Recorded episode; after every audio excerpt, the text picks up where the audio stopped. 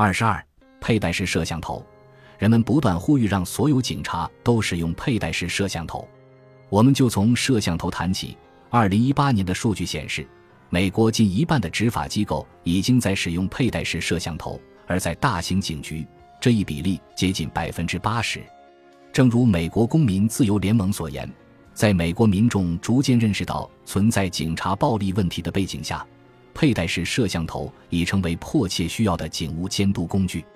然而，如果没有良好的政策，它们可能会成为另一种警务监控设备。具有侵犯公民隐私的巨大潜力，在这里，我们再次看到实际的优势与同样真实的风险之间存在的平衡。我们如何在发挥前者优势的同时，尽量降低后者的影响？霍夫曼，我们应该如何看待警务人员在执法过程中使用佩戴式摄像头的优势和风险？GPT 四。在执法过程中使用佩戴式摄像头的可能优势包括提高透明度、强化问责制和增进警察与公众之间的信任，以及提升对潜在侵犯行为的威慑力。此外，佩戴式摄像头还为刑事调查提供了宝贵的证据来源。然而，佩戴式摄像头存在潜在的风险，包括隐私问题、数据安全问题以及对弱势群体进行更多监控的可能性。此外，这项技术成本高昂，且需要大量的员工培训和资源，因此，在将佩戴式摄像头纳入警务环节之前，务必慎重权衡可能的优势与风险。霍夫曼，AI 如何在最大限度地发挥这些优势的同时，防止部分风险发生呢？GPT 四。AI 可以通过以下几种方式，在最大限度地发挥佩戴式摄像头的优势和防范风险方面起作用。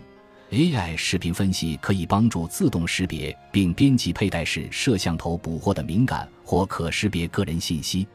这将有助于保护个人隐私。AI 可以将查看录像的过程自动化，快速识别关键时刻或事件，为执法人员节省时间，并从录像中提取有价值的证据。AI 还可以帮助检测警官的不当行为或使用暴力的情况，有助于识别和调查此类事件。AI 可以用于分析佩戴式摄像头捕捉到的影像中的趋势和模式，帮助完善使用这项技术设计的培训和政策。虽然 AI 在上述方面看起来很有前景，但我们不能因此忽略它可能造成的负面影响。我们需要在主观意愿上确保合理应用这些技术。并在应用过程中对应用情况加以引导。我特别关注的一家新公司是 Justice Text。我与 Bloomberg Beta 公司、迈克尔·塔布斯、约翰·莱金德是该公司的天使投资人。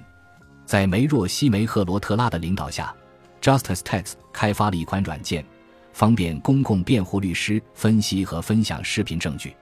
保障委托人与检方在了解证据方面享有同等权利。这款软件能够自动转录并标记视频数据，方便律师在法庭上使用。目前，该公司仍处于初创阶段，但已与五十多家公共辩护律师事务所和六十多名私人律师达成合作，计划进一步扩大规模。该公司坚信其 AI 技术可以帮助更多被告得到公正的判决，我也全力支持这一点。